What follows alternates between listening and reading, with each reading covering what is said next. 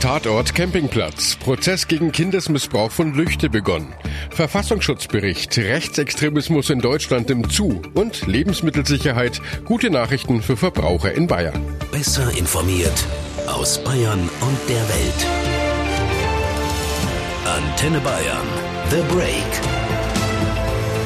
Willkommen zum Nachrichtenpodcast von Antenne Bayern. The Break ist die Auszeit für mehr Hintergründe, mehr Aussagen und Wahrheiten zu den wichtigsten Themen des Tages. Es ist Donnerstag, der 27. Juni 2019. Redaktionsschluss für diese Folge war 16 Uhr. Ich bin Antenne Bayern Chefredakteur Ralf Zinno. Es sind schwer vorstellbare, entsetzliche Verbrechen. Erwachsene Männer missbrauchen 20 Jahre lang mehr als 40 Kinder und Jugendliche und filmen sich dabei. Laut NRW-Innenministerium haben die Ermittler 30.000 Fotos und 11.000 Filme mit Kinder- und Jugendpornografie gefunden. Das jüngste Opfer soll noch im Kindergartenalter gewesen sein. Das alles geschehen ist auf einem Campingplatz in Lüchte in Nordrhein-Westfalen. Eines der missbrauchten Opfer ist ein Pflegekind, das bei dem Hauptverdächtigen auf dem dem Campingplatz wohnte und dazu angehalten war, andere Kinder anzulocken. Die Behörden sollen trotz mehrfacher Hinweise nicht reagiert oder den Fall sogar vertuscht haben. Erst Ende 2018 fliegt alles auf, drei Männer werden festgenommen. Heute hat in Detmold der Prozess gegen sie begonnen und gleich zu Beginn haben die beiden Hauptangeklagten, 56 und 34 Jahre alt, Geständnisse abgelegt. Sie räumten die Taten weitgehend ein, was den betroffenen Kindern vermutlich eine anstrengende Aussage vor Gericht ersparen kann. Am Landgericht Detmold ist für uns Antenne Bayern Reporter Thorsten Ortmann. Thorsten, das Ausmaß des Missbrauchs ist ja kaum zu fassen. Allein dem mutmaßlichen Haupttäter wirft die Staatsanwaltschaft 300 Straftaten vor. Ja, allein Andreas V. soll 23 Mädchen über Jahre in seiner Gartenlaube in Lüchte missbraucht und vergewaltigt haben, darunter auch sein eigenes Pflegekind. Das jüngste Opfer soll gerade einmal vier Jahre alt gewesen sein. Mario S. ist angeklagt, in 162 Fällen Mädchen und Jungen missbraucht zu haben und äh, der dritte Angeklagte Heiko V. soll zu den Taten angestiftet und im Rahmen von Videochats beim Missbrauch sogar zugesehen haben. Der Opferanwalt Peter Müller hat den Antrag gestellt, die Öffentlichkeit während der Verlesung der Anklageschrift auszuschließen. Er begründete das bei NTV so. In der Anklageschrift sind die Kinder individualisiert, Vorname, Zunahme, Geburtsdatum und Wohnort. Wir wollen auf jeden Fall verhindern, dass man den Kindern ein Kreuz auf die Stirn malt, dass sie also erkennbar sind, dass die Öffentlichkeit weiß, welche Kinder hier betroffen sind. Nochmal zu dir, Thorsten. Wurde dem Antrag auf Ausschluss der Öffentlichkeit in stattgegeben? Also die Vorsitzende Richterin Anke Groder stimmte dem Antrag zu. Sie sagte, die Taten seien so abscheulich, die Details des Missbrauchs so intim, dass man die beteiligten Kinder vor der Veröffentlichung der Anklage schützen müsse. Insgesamt drei Männer sind angeklagt. Welchen Eindruck haben Sie denn gemacht heute im Prozesssaal? Also äußerlich wirkten die drei Angeklagten gelassen. Der Hauptangeklagte Andreas V. kam mit einem Kapuzenpulli in den Gerichtssaal, das Gesicht mit einem Aktenordner verdeckt. Der zweite Hauptangeklagte Mario S. verzichtete darauf, sein Gesicht zu verdecken. Andreas V. wirkte blass, faltig, er hat stark abgenommen. Mit leiser Stimme gab er seine Personalien zu Protokoll. Und äh, wie geht der Prozess jetzt weiter? Es wird auf jeden Fall eng im Gerichtssaal. Es sind 28 Nebenkläger samt Anwälten zugelassen. 53 Zeugen werden im Prozessverlauf gehört, darunter auch betroffene Kinder. Also im Gerichtssaal werden die Anklageschriften verlesen. Allein im Fall des Hauptangeklagten Andreas V. ist sie über 80 Seiten lang. Danach wird das Gericht dann entscheiden, ob Öffentlichkeit und Presse auch im weiteren Verlauf draußen bleiben müssen. In den kommenden Prozesstagen wird das dann immer wieder von Fall zu Fall neu entschieden. Wahrscheinlich ist aber, dass ein Großteil des Prozesses nicht öffentlich stattfinden wird, besonders wenn die beteiligten Kinder aussagen sagen. Das soll dann zu ihrem Schutz übrigens in einem Nebenraum stattfinden und per Video in den Gerichtssaal übertragen werden. Drei Monate und zehn Verhandlungstage sind für den größten Missbrauchsprozess in NRW bisher angesetzt. Und mit welchen Strafen müssen die Angeklagten rechnen? Den beiden Hauptangeklagten Andreas V. und Mario S. drohen 10 bis 15 Jahre Gefängnis und möglicherweise anschließende Sicherungsverwahrung. Viel wird davon abhängen, ob sie Geständnisse ablegen werden. Das könnte ihre Strafe mildern und äh, würde auch den betroffenen Kindern eine Zeugenaussage vor Gericht ersparen. Rund um diese Missbrauchsfälle hat es ja auch schwere Versäumnisse der Behörden gegeben. Schon 2002 bekam die Polizei einen ersten Hinweis. Jahre später informierte dann ein Vater sowohl die Polizei als auch das Jugendamt und den Kinderschutzbund. Es hat dann zwar Befragungen gegeben, die dann aber wohl im Sande verliefen. Als Ende 2018 dann endlich doch ermittelt wurde, gab es auch da wieder Pannen. Thorsten, werden die denn bei dem Prozess auch Thema sein? Ja, das wird sicher zur Sprache kommen, denn äh, gerade die Versäumnisse im zuständigen Jugendamt in Hameln haben ja den Missbrauch erst möglich gemacht. Es soll mindestens drei konkrete Hinweise auf den Hauptverdächtigen gegeben haben. Den Hinweisen soll allerdings nicht nachgegangen worden sein. Darum äh, wird auch gegen drei Mitarbeiter ermittelt, auch weil Akten nachträglich manipuliert wurden.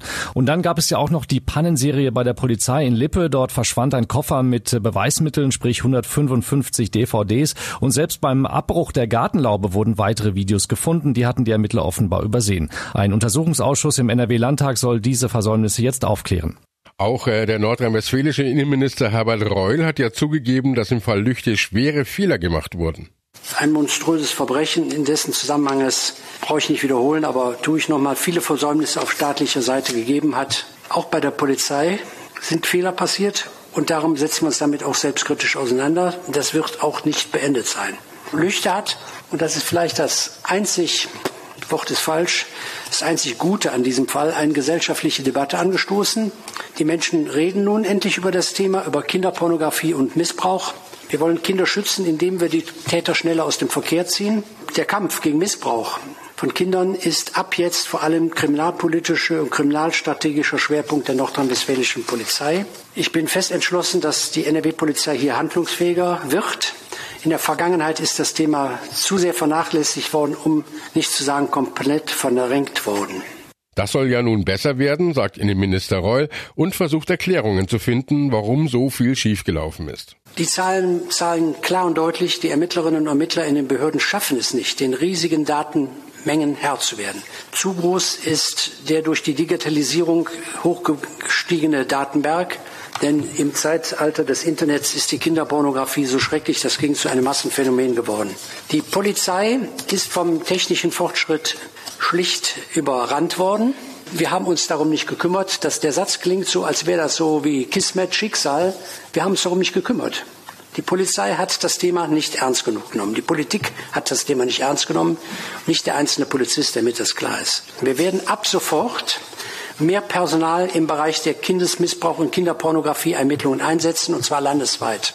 Wermutstropfen dabei, es wird nicht mehr Personal geben, so die Einschränkung des nordrhein-westfälischen Innenministers. Das vorhandene polizeiliche Personal wird lediglich verlagert und fehlt dann möglicherweise anderswo. Der Rechtsextremismus in Deutschland nimmt zu. Das zeigt der aktuelle Bericht des Bundesverfassungsschutzes. Dazu gleich mehr. Gleichzeitig konnten die Behörden heute einen Erfolg verzeichnen. Im Fall des vermutlich rechtsextremistisch motivierten Mordes am Kasseler Regierungspräsidenten Lübcke gab es zwei weitere Festnahmen. Einen 64 und einen 43-jährigen Mann. Der eine soll dem mutmaßlichen Mörder von Lübcke die Waffe verkauft haben. Der andere soll den Kontakt vermittelt haben. Antenne Bayern Reporter David Riemer. Wie sind denn die Ermittler Ermittler auf die beiden gekommen.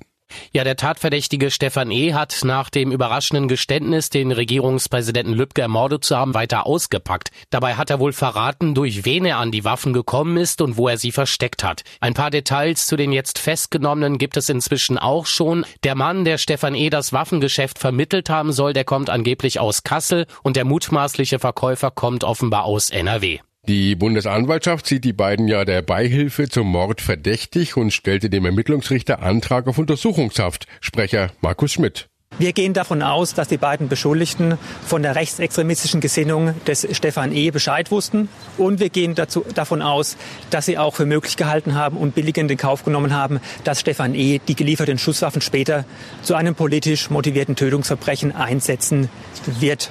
Bislang bestehen keine Anhaltspunkte dafür, dass die beiden Beschuldigten, also Elmar J. und Markus H., Kenntnis hatten von den konkreten Anschlagsplänen des Stefan E. Des Weiteren haben wir auch keine Anhaltspunkte dafür, dass sie in die unmittelbare Tatausführung in irgendeiner Art eingebunden waren oder aber die drei Beschuldigten sich zu einer rechtsterroristischen Vereinigung zusammengefunden und zusammengeschlossen hatten.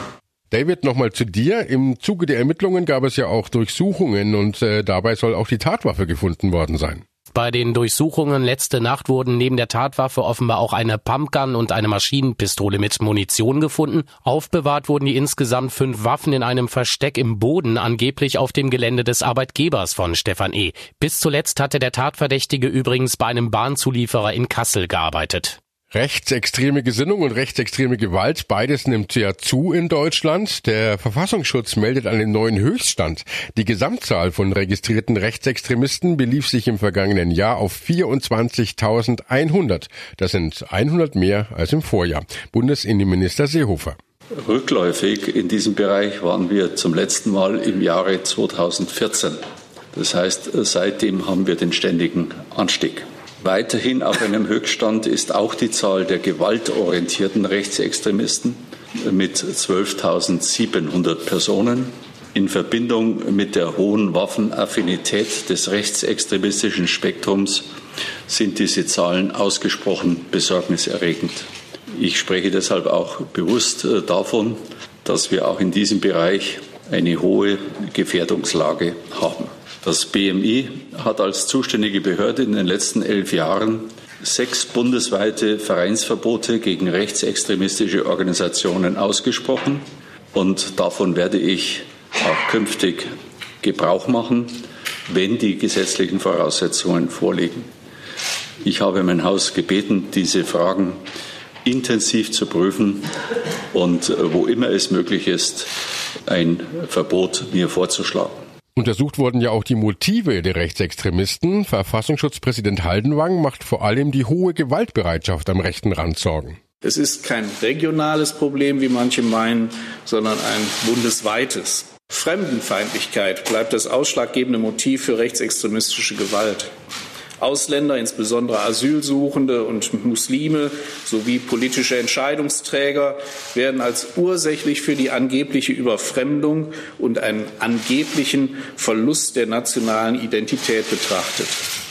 Auffallend ist im Rechtsextremismus nach wie vor die hohe Gewaltbereitschaft. Mehr als jeder zweite Rechtsextremist ist als gewaltorientiert einzustufen. Die Zahl der Gewalttaten ist um 3,2 Prozent gestiegen versuchte Tötungsdelikte verzeichnen wir im Berichtsjahr 2018 insgesamt sechs. Wie schon Innenminister Seehofer warnt auch der Verfassungsschutzpräsident vor der Macht der sozialen Medien, gerade auch im rechten Bereich. Generell werde die Praxis der Rekrutierung immer differenzierter.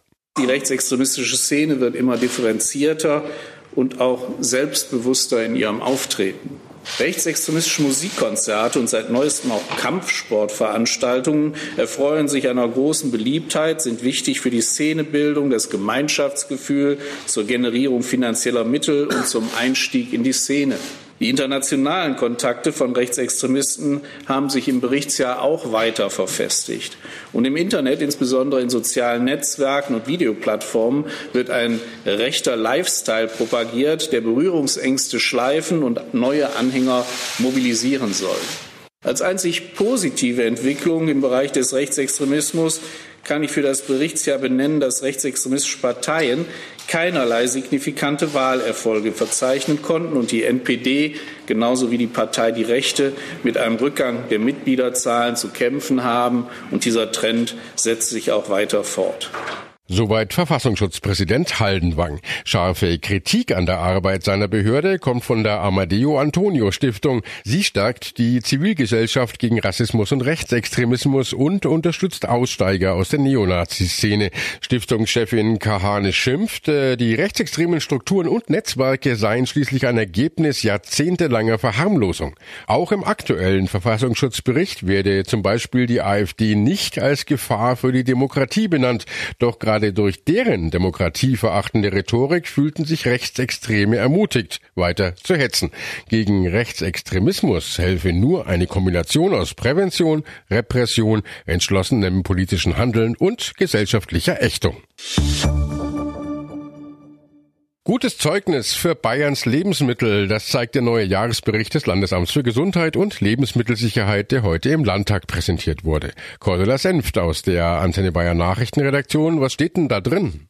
Ja, untersucht wurden insgesamt 72.000 Proben von Lebensmitteln, Bedarfsgegenständen, kosmetischen Mitteln und Tabakwaren und nur 0,3 Prozent davon musste das Landesamt beanstanden wegen gesundheitlicher Risiken. Die Quote liegt damit genauso niedrig wie in den vergangenen Jahren. Die Sicherheit der Lebensmittel in Bayern ist damit weiterhin hoch. Eine immer wichtigere Rolle spielt ja auch das sogenannte Superfood, also Lebensmittel mit angeblichen Gesundheitsvorteilen für Konsumenten. Vieles davon wird ja gerade nicht bei uns angebaut, sondern kommt aus fernen Ländern und wird hier teuer verkauft. Wie sieht's denn da mit der Sicherheit aus? Ja, das stellt in der Tat für die Kontrolleure eine neue Herausforderung dar. Superfood und auch Novel Food werden ja zum Beispiel auch in Nahrungsergänzungsmitteln und teeähnlichen Erzeugnissen verwendet. Und da zeigte sich, dass da oftmals nicht zugelassene Lebensmittel verwendet wurden und die wurden dann auch entsprechend beanstandet. Oder aber die Nährwertangaben entsprechen nicht den gesetzlichen Vorschriften. Das war zum Beispiel bei Algen ab und an der Fall. Apropos Angaben auf Lebensmitteln, da wünschen sich die Verbraucher ja auch klarere Aussagen. Ja, und das zu Recht.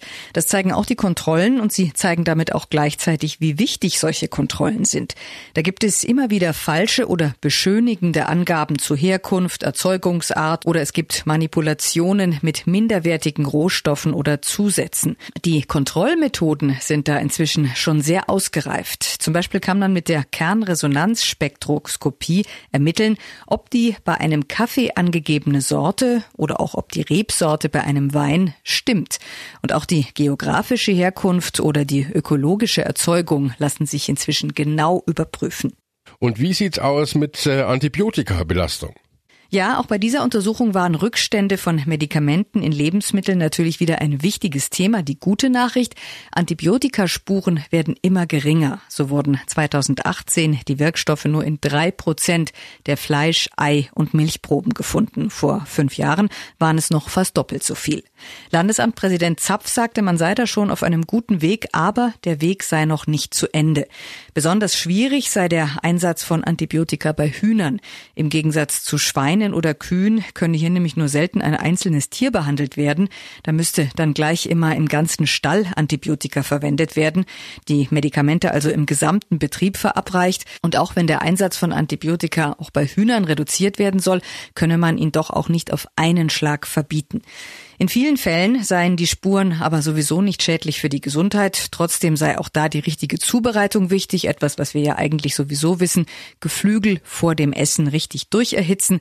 Da sollte dann nichts mehr roh sein. Noch häufiger als bei Hühnern wurden Antibiotika übrigens bei Shrimps aus verschiedenen asiatischen Ländern nachgewiesen. Da wurden in fast der Hälfte aller untersuchten Produkte Spuren gefunden. Also am besten vielleicht ein paar weniger Shrimps auf den Grill legen. Danke, Cordula. Und äh, das war The Break, der Nachrichtenpodcast von Antenne Bayern an diesem Donnerstag, den 27. Juni 2019.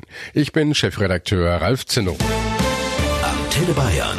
Besser informiert. Jeden Tag. Zu jeder vollen Stunde auf Antenne Bayern.